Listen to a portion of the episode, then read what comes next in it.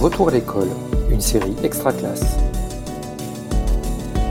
Témoignage par Hélène.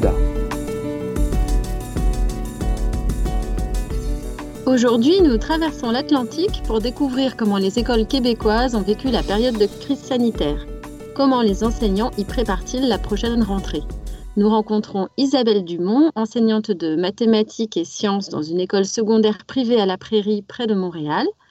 Quoi de neuf au Québec C'est le nouvel épisode d'Extra Classe. Isabelle, bonjour. Bonjour. Pouvez-vous nous dire quelle est la situation pour les élèves et leurs enseignants au Québec actuellement? Eh bien, depuis hier, ils sont en vacances, nos élèves. Donc, euh, l'année scolaire vient de se terminer.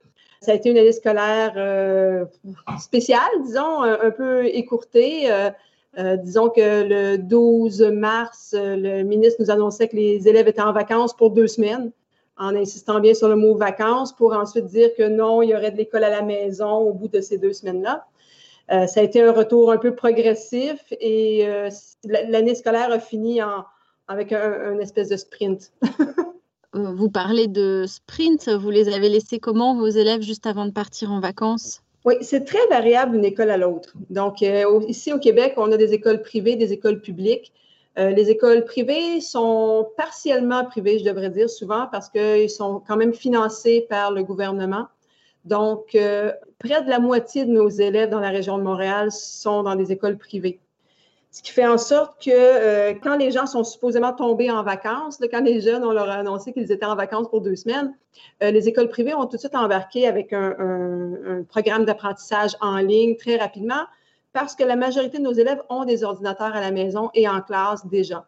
Ça a été beaucoup plus compliqué au public parce que les élèves n'ont pas nécessairement accès à un appareil euh, électronique.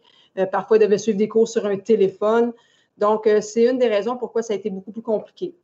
Donc, nous, au privé, euh, je dirais qu'on est embarqué euh, dès le 15 mars. On commençait à offrir des cours en ligne.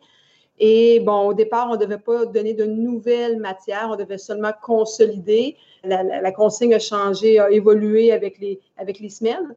Donc, euh, je dirais qu'à partir du mois de environ mi-mai, là, on a commencé à donner la matière, la nouvelle matière qu'on jugeait essentielle pour la passation au niveau suivant. Donc, euh, c'était vraiment un sprint à savoir euh, qu'est-ce qui est essentiel pour l'année prochaine, quelle matière nous devons donner à nos élèves, mais ça s'est fait par école. Donc, ce pas une consigne gouvernementale ou une consigne au Québec. Euh, au public, ça a été différent. Donc, eux, ça a été très long avant que la machine se mette en, branle, ce qui fait en sorte que c'est très inégal. Je dis très long, mais ça dépend vraiment des écoles. Ce qui fait en sorte que certains élèves ont vraiment recommencé à avoir du matériel scolaire seulement peut-être autour du 15 mai. Et là, ça a été vraiment, j'entendais parler des parents euh, qui avaient des enfants à l'école publique qui disaient, ben, mon enfant est vraiment débordé tout d'un coup. Il n'y a rien eu pendant un mois, deux mois, et tout d'un coup, là, c'est le déluge d'informations. en juin, vous deviez avoir des examens qui ont finalement été annulés. Donc, comment avez-vous évalué les élèves, notamment ceux qui étaient un peu justes?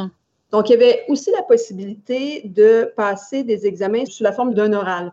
Donc, euh, par exemple, euh, un élève euh, auquel on n'est pas, on n'est pas certain parce que les travaux à la maison peuvent toujours être faits en équipe avec les parents ou avec des, amis, mais on pouvait appeler les, élèves directement ou faire une rencontre virtuelle et proposer un problème à l'élève.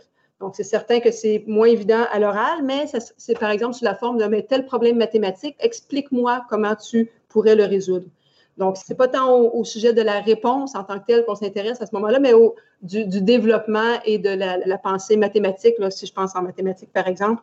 Donc, on, pouvait, on avait cette possibilité-là aussi pour s'assurer que l'élève ne fasse pas le travail avec papa, maman ou avec ses amis.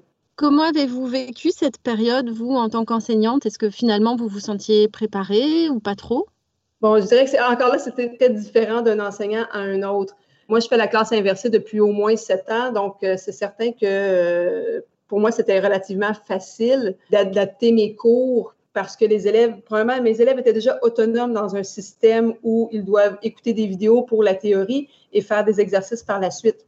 Donc, euh, ça a été, je dirais, relativement facile dans mon cas. il y a d'autres enseignants qui ont dû s'approprier, par contre, des technologies qu'ils ne connaissaient pas. Donc, à ce moment-là, euh, je dirais qu'au Québec, on dit qu'ils ont pédalé. Mais je pense qu'au bout du compte, il va en sortir beaucoup de positifs.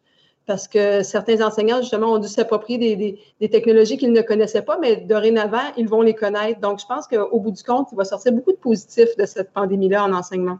Et si on parle des vacances, puisque ça y est, vous y êtes, est-ce qu'il y a un suivi particulier prévu après cette euh, très longue période où les élèves n'ont peut-être pas travaillé de manière très régulière? Est-ce qu'on imagine qu'il y aura des dispositifs pendant les vacances pour certains d'entre eux? Le ministre avait proposé, bon, pas nécessairement pour les vacances, parce que c'est très difficile avec les parents, les élèves qui partent en vacances, mais avait proposé une espèce de, de camp pour les élèves en difficulté qu'il aurait aimé que ça se fasse dans le mois de juin. Euh, bon, là, ça a été accueilli euh, froidement, je dirais, par les syndicats les commissions scolaires qui trouvaient ça très difficile de mettre en place un tel camp. Donc, euh, je dirais que non, c'est vraiment laissé à la discrétion plutôt des parents.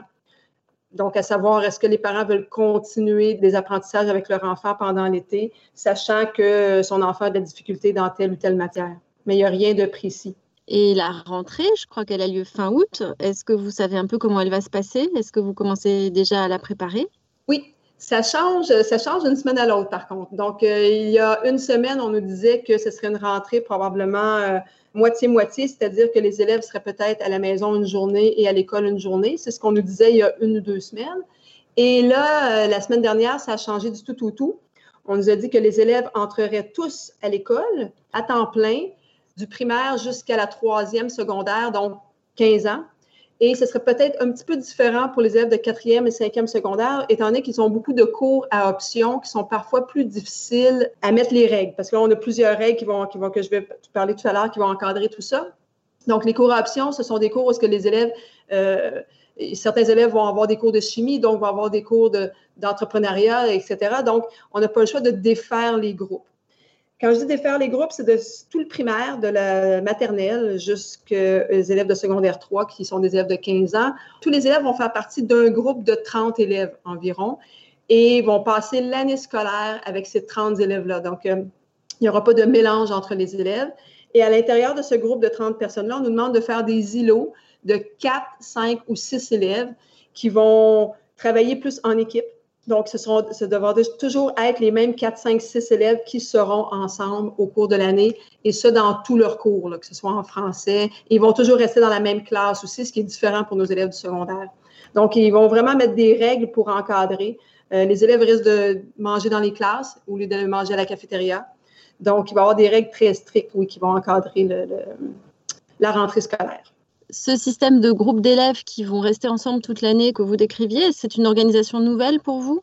Euh, encore là, ça dépend des écoles. La majorité des écoles, euh, bon, au primaire, c'est de la façon que ça fonctionne. Les élèves sont, ont leur groupe pour l'année et avec leur enseignante qui est avec eux toute l'année.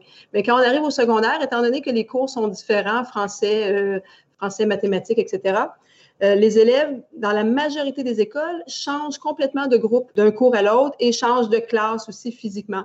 Donc, ils peuvent se retrouver avec un élève dans leur cours de français et cet élève-là, dans leur cours de mathématiques, ne sera pas là, sera avec un autre enseignant ailleurs. Donc, euh, la majorité des écoles fonctionnent comme ça. Nous, on gardait nos groupes. Donc, nos élèves avaient leur groupe en début d'année et il y a seulement en anglais, parce que là, les niveaux d'anglais sont très différents, et en éducation physique, que les groupes étaient un peu défaits. Mais sinon, euh, on avait déjà l'habitude de fonctionner comme ça, mais c'est très rare. La majorité des écoles euh, ont des, élèves différents au secondaire dans, chacun euh, de leurs cours. Et donc, vous vous sentez plutôt sereine pour cette rentrée? Oui, en fait, pour moi, je fonctionnais déjà avec une, bon, classe qui était toujours le même groupe. Je fonctionnais déjà avec des îlots, un peu comme nous, au Québec, c'est surtout au primaire, souvent que, qui vont organiser les élèves en, îlot de travail, mais je fonctionnais aussi comme ça euh, en secondaire, j'enseigne en, première secondaire. Donc, moi, ça ne vient pas changer grand-chose. La seule chose qui va vraiment être modifiée, c'est que je n'aurai plus ma classe. Habituellement, les élèves venaient à ma classe et repartaient ensuite pour un autre cours ailleurs. Donc là, c'est moi qui va devoir se promener d'une classe à une autre pour aller rencontrer mes groupes d'élèves. Ça, ça, va être ça mon gros changement. Merci Isabelle euh, de ce témoignage et merci à tous ceux et toutes celles qui nous écoutent. C'était Quoi de neuf au Québec, un épisode d'Extra Classe. Retrouvez tous les autres épisodes de la série sur l'espace Extra Classe de Réseau Canopé et sur les réseaux sociaux. Une production Réseau Canopé 2020.